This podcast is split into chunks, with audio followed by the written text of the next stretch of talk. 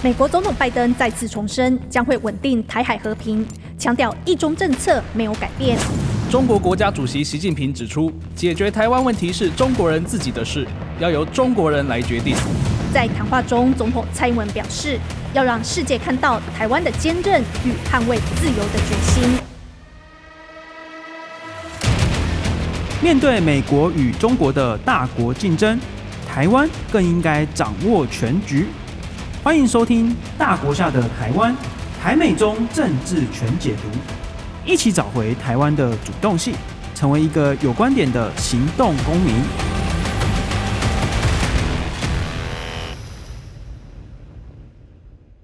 欢迎收听由静好听制作播出的节目《大国下的台湾》，台美中政治全解读。我是陈芳瑜。今天的重点是要谈战争与和平。我们一开始将从很综合性的方式来谈，用国际关系的理论来解释为什么国与国之间会发生战争。然后呢，我们会把焦点放在到底中国会不会对台湾使用武力呢？台湾海峡的战争是不是可以避免的？那么现在美国和台湾各自做了些什么样的努力来维持台海的和平稳定呢？普鲁士的名将克劳塞维兹啊，素有“西方兵圣”这样的称号。他在《战争论》这本著名的军事理论书中定义，战争是政治手段的延伸，也就是说，战争是为了要达成政治目的，那其中的一种手段。他也说，战争是一种强制性的行动，目的是要让对手屈服在我们的意志之下。那在两个国家之间发生战争的时候呢，其实呢是一种对于全国人口的一种政治、社会、经济、军事力量的一种总体上的较量。对于交战的国家来说呢，当然呢会是一个非常烧钱，而且会带来人民的生命财产巨大损失的一个行动。诶，那我们就要来问啊，明明战争的代价比维持和平的代价还要高很多，为什么战争仍然会发生呢？那国际关系的学者们认为啊，战争主要的因素是因为交战的各方没有办法在谈判桌上面达成共识，最后只好诉诸武力来做解决。这个呢叫做战争的一个谈判模型。那最主要这个战争谈判模型有三种不同的理由来解释为什么战争会发生。那第一个理由是资讯不对称，第二个理由是承诺的问题，第三个理由是不可分割性。那我们来一个一个的说明。第一个引起战争的理由呢，是资讯不对称，也就是说呢，交战的双方不知道对方到底在想什么。例如说，不知道对方的军力到底有多强，不知道对方的意图到底有多么的深刻。那在谈判的时候呢，假设你不知道对方的决心，不知道对方想要达成的目标，不知道对方已经做了怎么样的准备，在谈判的时候很可能就会谈不出结果，因为大家可能各怀鬼胎，或是各自有所保留。那国际关系现实主义理论当中有一个派别，就告诉我们说，由于我们永远无法得知其他国家的真实的这个企图，好，那所以我们最好的方式呢，最好就是先发制人哦。反正当我们认为人家对我们有什么危险的企图的时候，我们就先打再说。这是其中一派的说法。那另外一个派别呢，就告诉我们说，没有错，我们的确无法知道别的国家的真实企图，所以我们最好的方式呢，是要做好各种的防御措施，而且我们要跟对方沟通。我们说某些某些的这个做法是为了防御，而不是要攻击你，确保说对方知道我们没有要攻击他，这样子才能够避免战争。当然还有别的学派啊，例如说只要能够加强交流，我们要设计一些交流的机制，或者是国际组织，确保资讯可以流通啊等等，这样就可以避免战争。然而，我们真的很难去预估啊，到底那些独裁国家是怎么样做决策？到底独裁者是怎么想的？资讯的这个不对称呢，就是我们永远无法知道独裁国家的这个非常封闭的体系到底是怎么做决策的。这样的问题呢，就很可能会带来军事上的冲突。例如说，俄罗斯总统普丁啊，当初呢，就是一直把北大西洋公约组织这一个防御性的条约解释成是攻击性的，他就说。北大西洋公约组织的国家越来越多，越来越往俄国靠近，最后呢就会出兵消灭俄国，要去占领俄国领土。他就说：“我被威胁到了，所以我要先打你。”然后他真的就出兵攻打了乌克兰。第二个会引起战争的这个理由呢，是承诺问题。因为国际社会呢，呃，我们如果调书再讲一下的话，叫做无政府状态，意思是说呢，没有一个最高的裁决者或者是一个法律的执行者。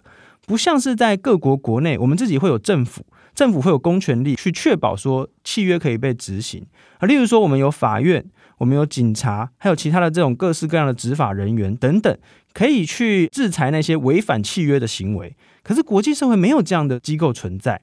那有的时候呢，你签署完协议之后，反而会让对手国家有机可乘。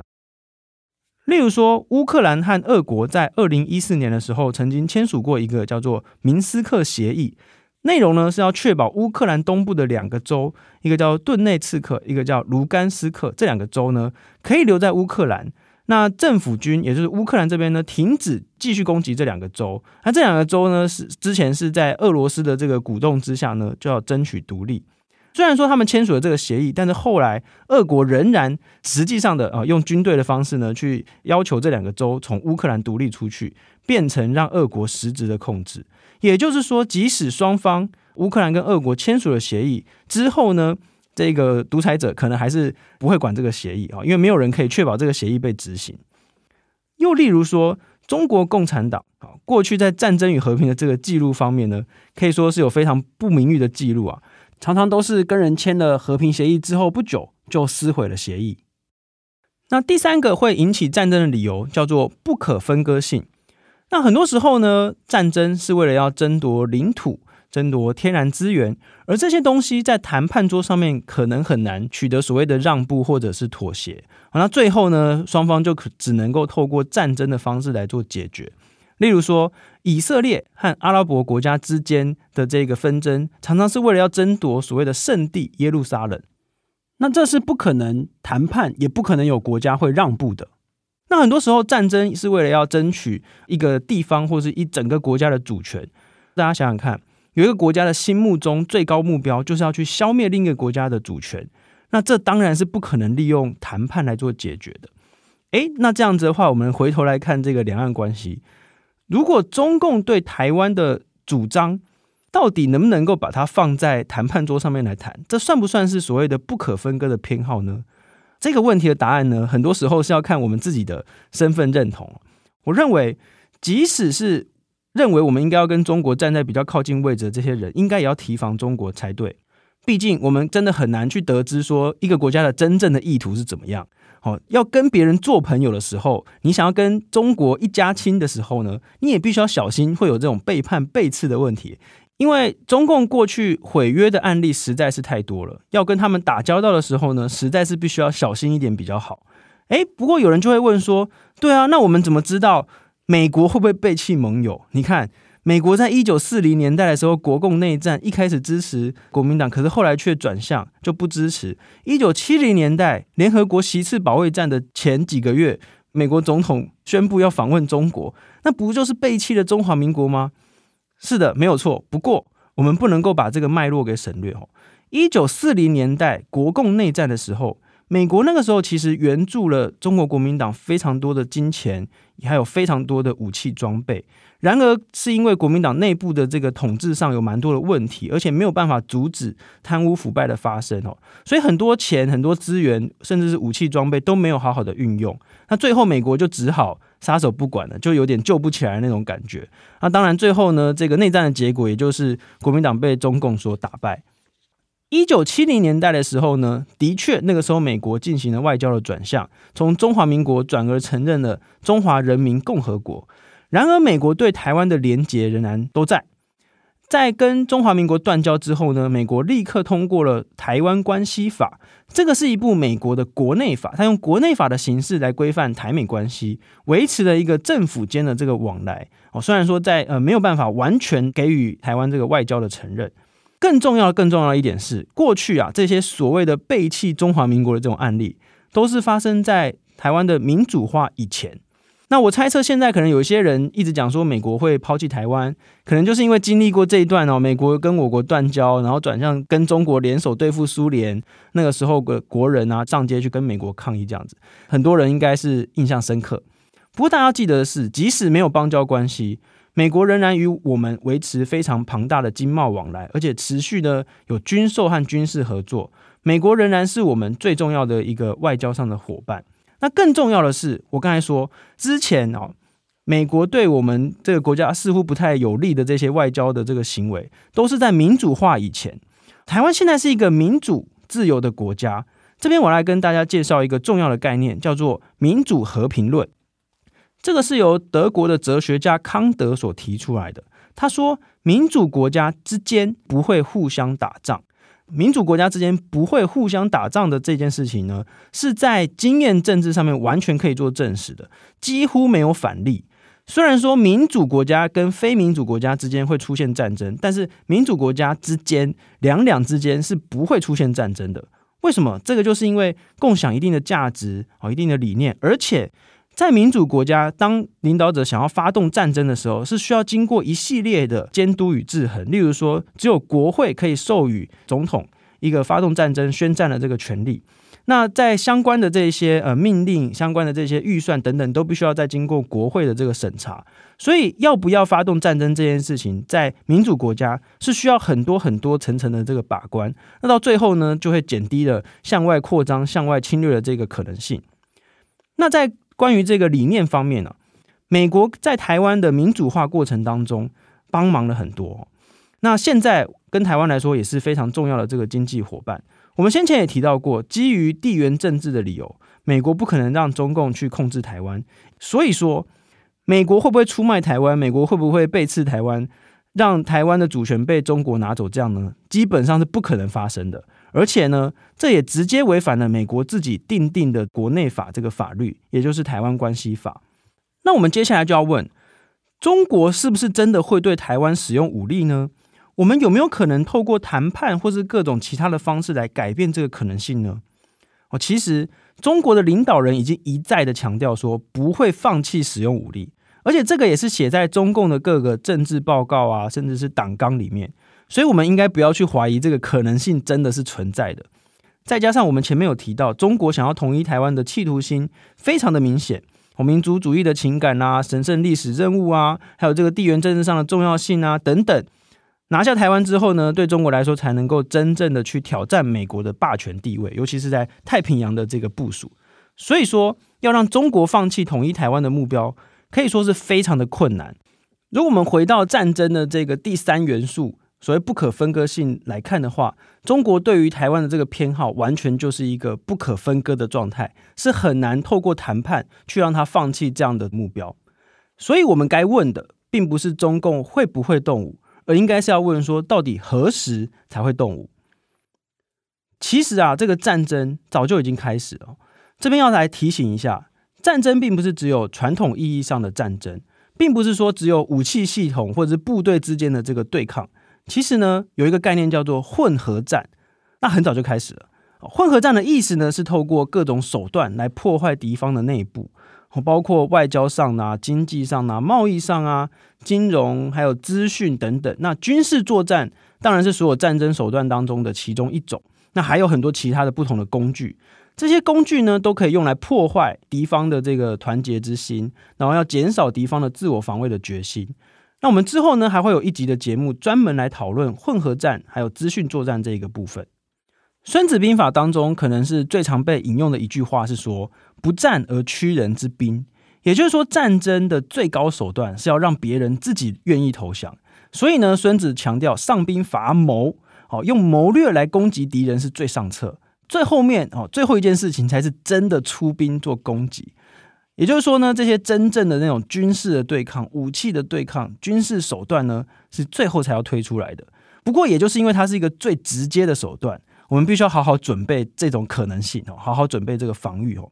那现在台湾内部有一些声音认为说，我们最好不要惹中国不开心。例如说，你看我们现在的政府常常强调说，我们要做好战备，然后我们一直跟美国购买武器，这些都是在刺激中国，会让中国更想要打我们，千万不行。所以我们要放软姿态哦，不要这样子一直刺激中国。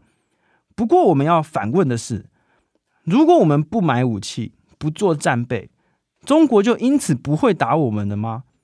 显然并不是这样子。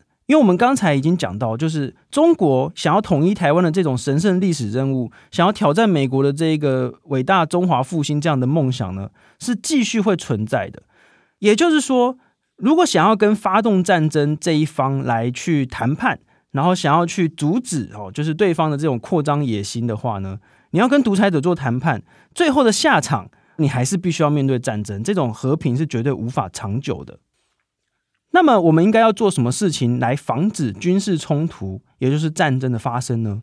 一般来说啊，我们会看到两种截然不同的策略选择。尤其是在考虑到台湾跟中国在领土面积、人口以及每年的这个军事预算方面巨大的不对等状况下，有两种策略。第一种策略是认为说，我们就是要尽量的去避免刺激侵略者，尽量的去跟侵略者维持好关系，甚至是附和他们也没关系。总之就是把姿态放得越低越好哦。他们要求我们做什么，我们就去做这样子。这个其实也是马英九执政时期所采取的策略。例如，中国要求我们说，两岸关系不是国际关系。中国要求我们要承认一中原则，也就是说，去承认台湾是中国的一部分。然后呢，要强调我们都是华人，哦，ethnic Chinese 这个概念。马英九总统就说，他认为只要承认这件事情，两岸关系就会和缓。那当然是要选择让两岸关系和缓，我们多讲这些事情比较好。那这一类的主张呢，有一个明确的范例。过去芬兰就是用这种原则去跟俄国做谈判的哦。诶，芬兰跟俄国之间的这个领土交壤非常的长哦，大概有一千公里左右这样子。他们跟俄国签署了协议，表达说自己绝对不会去挑战俄国，甚至呢在国内会帮忙俄国打击各种批评俄国的声音，换取什么呢？换取俄国不要侵略芬兰哦。这是在二次世界大战之后的事情。我们会将这种让出部分主权的行为称作芬兰化，也就是说，跟这个大国之间签署协议换来说不要侵略哦。在知名的这个国际关系期刊《外交事务》这个期刊上面，还真的呢就有学者把马英九执政下的台湾形容成正在芬兰化。那有些人就会说，我们用谈判的方式去缓和中国想要使用武力的这个决心，这样不是很好吗？而且也可以维持很好的这个两岸关系啊。不过大家要想想看哦。所谓我们要放软姿态去谈判，那到底要多软，中国才会接受呢？哦，对中共来说，只要不统就是独，台湾没有什么不被统一这种选项可言呢、啊。那如果现在我们接受了中共的某些条件，比如说中共现在就强调说要谈的话，先要接受一中原则嘛，承认台湾是中国领土不可分割的一部分。那如果接下来他们再进一步的要求我们接受别的事情怎么办？这个是没完没了的。那另一方面，我们之前也讨论到，主权和地缘政治这些事情真的很难谈判。中共根本就不接受让我们用对等的方式去谈判。要谈判呢，就必须要接受各种中国立下来的这个前提。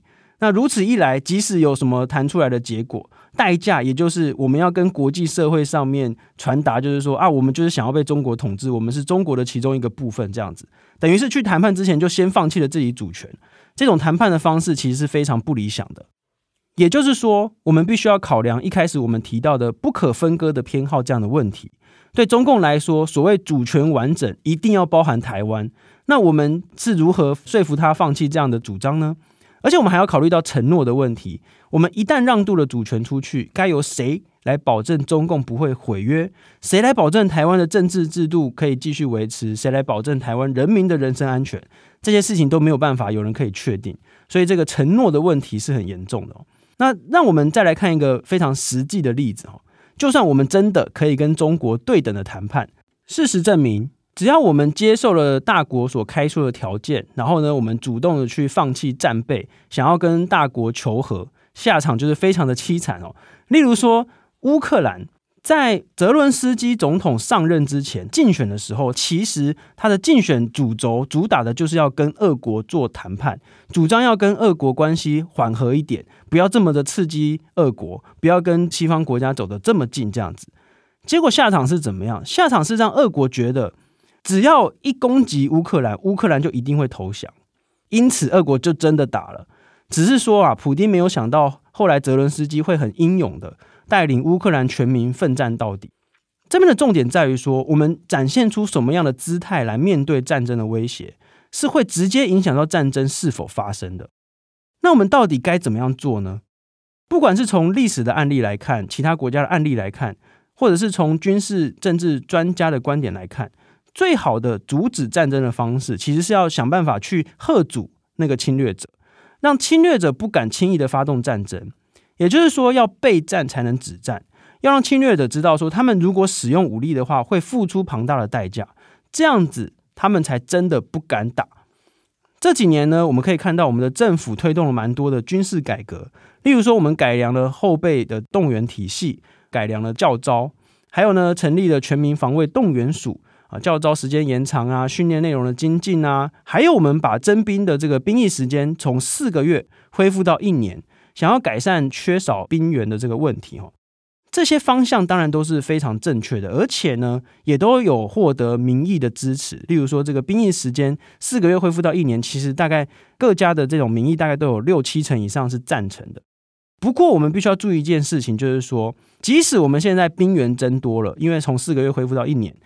但是我们仍然是必须要加强训练的品质，这样才真正能够达到改善战力的结果。那最重要的是呢，我们现在跟美国之间有密切的合作，包括了我们现在可以非常公开的去谈论说，诶，现在有多少的美军驻扎在台湾的基地帮忙负责训练，这件事情其实是非常的不容易的，因为在二零二一年以前。官方的说法从来都不承认说，诶，有美军驻扎在台湾。但是我们现在可以公开的谈论这件事情，甚至报纸上也会去报道说，诶，美军直接在帮助我们做训练等等。美国毕竟最主要还是我们在安全上面能够直接提供协助的国家。我们的国军武器系统绝大多数是来自于美国。当然，这背后有中共的压力，让大部分的国家不愿意跟我们呢有军事上面的公开往来。不过台面下的往来是一直都没有少过的，而且现在台海的议题其实是获得国际上的支持，非常多的国家的外交声明当中都会提到说非常注重台湾海峡的和平稳定。不过呢，在台湾一向都有非常明显的所谓以美论的存在。什么叫做以美论呢？大部分时候可以简化成这样的三句话：第一，中国一定强；第二，美国一定不会来；第三，台湾一定要投降。大概是这三句话。什么叫中国一定强？就是，其实在美国啊，之前也有一些声音在讲说，保护台湾的代价很高，因为中国的发展实在是太快了，军力变得很强，然后他们的预算又一直源源不绝的去投入，那美国迟早就会发现说，要保护台湾的成本太高，没有办法协防台湾，最后呢，就只能够放弃台湾。不过这些前提其实都有问题哦。首先是中国方面，它的发展其实是有极限的。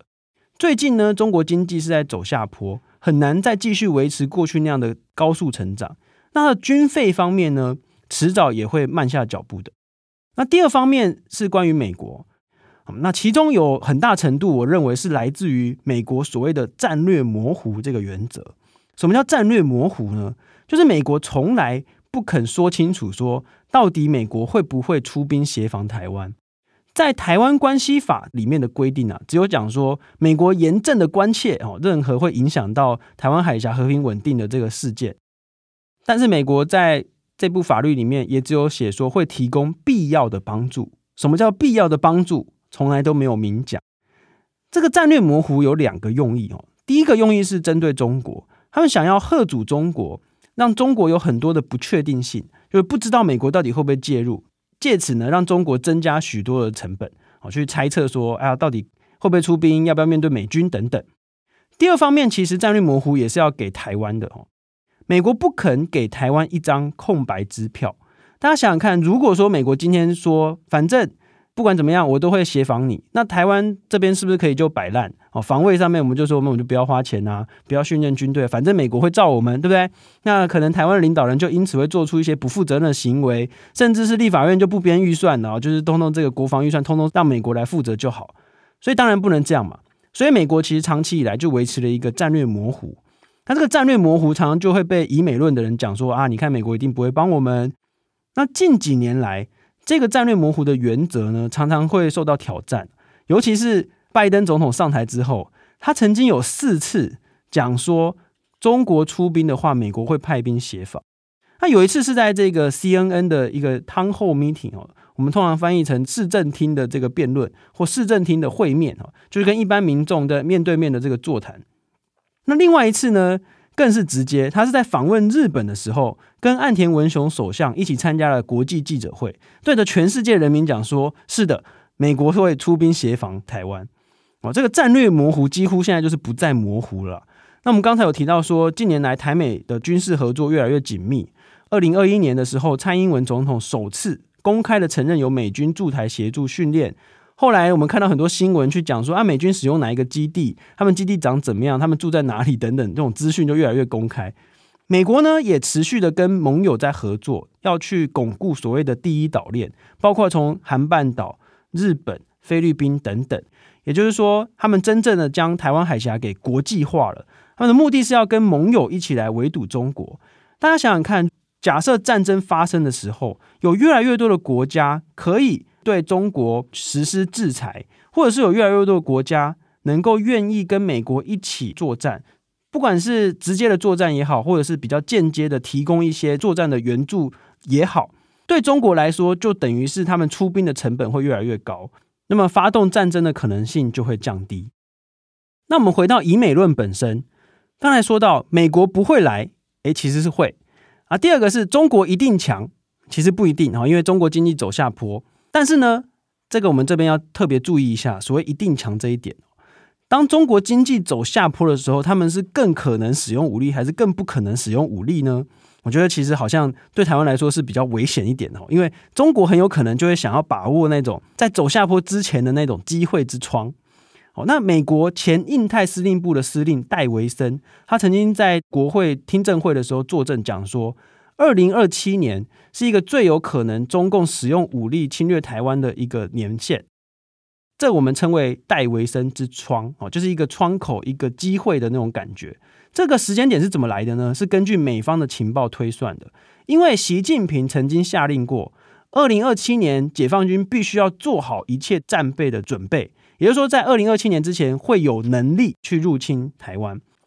那我们要特别注意的是，中国经济现在正在走下坡，可是军事预算还会继续维持这样的高成长好几年之后才会慢慢的下降。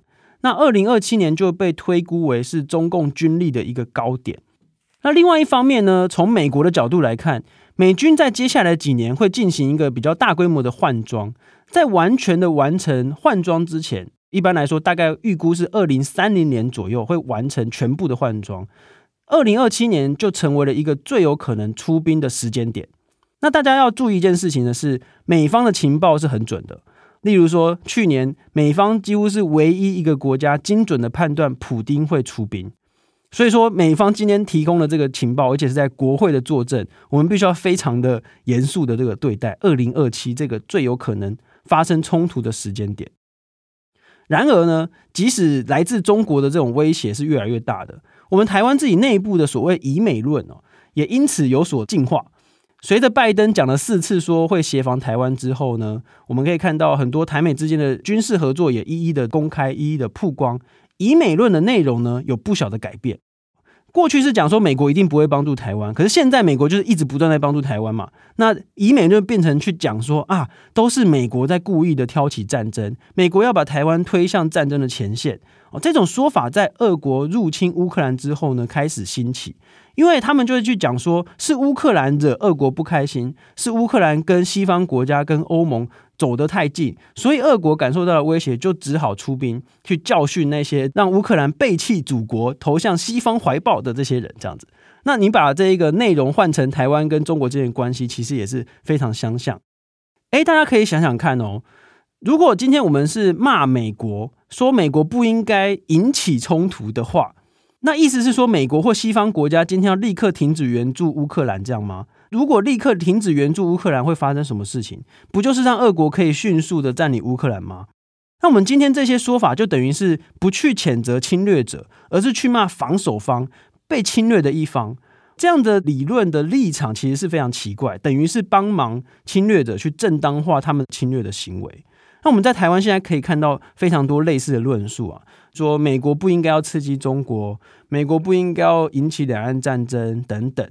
其实我们前面有讲到，台湾的民主自由体制对中国来说，其实才是最大的威胁啊！直接挑战到了中国领导人，他们宣称什么华人社会只能适用独裁体制啊，要有一个开明的君主啊，这些这些的说法。台湾证明了民主制度才是发展的明灯，而且捍卫自由民主的生活体制。这正是我们要进行自我防卫的一个最重要的基础。那么，我们台湾呢，也是因为民主的制度、民主的价值，才更能够在全世界争取更多理念相近的国家来帮助我们，进而呢，去吓阻中国真正的使用武力。政治学知识库。台湾和美国之间的军事合作非常的密切，而且美国也是武器装备系统的最主要提供者。那最近几年呢，尤其是从二零一七年开始，美国跟台湾之间的军购已经正常化了。什么叫正常化呢？正常化就是台湾跟其他国家的进行方式越来越趋于一致，哈，一模一样，哈，就是一项一项的军购案提出，经过美国的审查，最后呢批准，由国防部进行公告。在二零一七年以前，台湾跟美国的这个军售，通常都是一大堆的武器项目，累积一段时间之后，一次做一个包裹式的这种表决跟审查。那我们现在就是可以一项一项慢慢的谈，然后呢，每一项呢就是分别的进行批准跟公告这样的程序。为什么要特别谈军售的程序？这些军售的程序其实都是固定的，由我们这边提出需求，然后由美国做审核，受到国会的监督。这件事情非常的重要，因为我们平常会看到非常多的关于军购的谣言，那些谣言的内容呢，就会讲说美国呢这个军火商，他们就会到处去游说政府，说要把什么东西，甚至不要的东西，或者是没有用的东西卖给台湾，这样子，然后敲台湾竹杠，想要赚台湾的钱等等。但是每一笔军售呢，这个程序都很固定，都是由台湾方面提出需求。所以第一，我们并不会买到什么我们不想要的武器，这一定是我们这边需要的武器才会提出。那第二就是说，这个呢，美国要卖什么武器给我们，其实是根据白宫的一个备忘录，是雷根总统时期的备忘录。他说，美国要卖台湾怎么样的武器，还有卖多少的数量，其实是取决于解放军的威胁程度多高。那我们可以看到，最近台湾取得了一些很先进的空对空飞弹、空对地飞弹，还有反舰的这个鱼叉飞弹等等。所以说，以美论很多，却是不断去炒作说，美国总是卖我们一些没有用的武器，然后这个要敲我们竹杠等等。我觉得是因为对于军售的程序不了解而引起的一些误解了。那最近呢，有一些学者们提出了一个叫做反战的宣言哦，反对战争。他们其中有一个理由是说，美国的军火商都很坏，都很自私自利这样，而他们会花很多钱去游说政府，就被军火商所控制的这样子。但事实上，这也是对于美国的这个政治程序不太了解，因为游说这件事情都是有非常严格的法律的规范，那也都是非常公开的，你必须要去登记等等哦。如果我们看公开的资料，不同行业的游说排名的话，军火商大概也只能排到第十名。前面还有非常多不同的产业，例如说医药啊、健康啊、工程啊等等相关的这个产业，所以我们没有办法说是军火商控制了整个政府。那最后还有一种非常常见的这个谣言是说，美国卖我们的东西都非常的昂贵，超出的这个行情非常多这样子哦。其实这也是一个非常大的一个迷思，因为我们通常去看军购的时候，不能只看一个单价，而是要去看它整体包括了什么东西。例如说，我们一个军售案常常会包括后勤补给系统，比如说这个飞弹本身并不是只有卖飞弹，还要卖说人员去美国受训，然后才能够操作这样子，然后还有包括相关的这个维修啊等等费用。实际上，我们的这个军购跟其他国家比起来都没有比较贵。好，那么我们在了解这些军购相关的程序以及呃内部的一些元素之后呢，希望大家能够比较破除一些关于军购案的刻板印象。台湾跟美国之间的关系越密切，然后呢合作越多，我们的防御的策略越多元。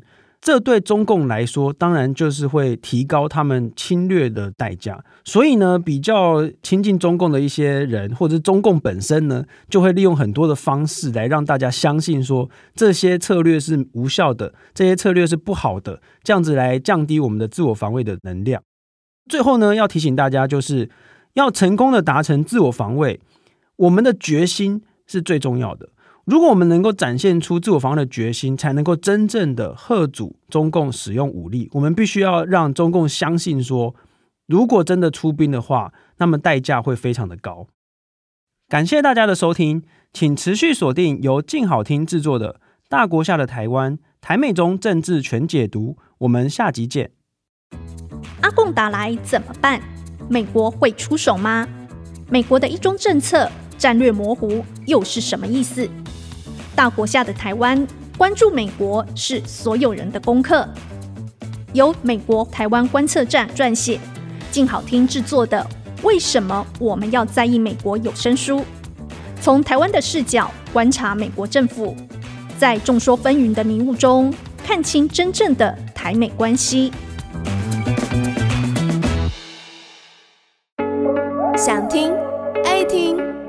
在静好听。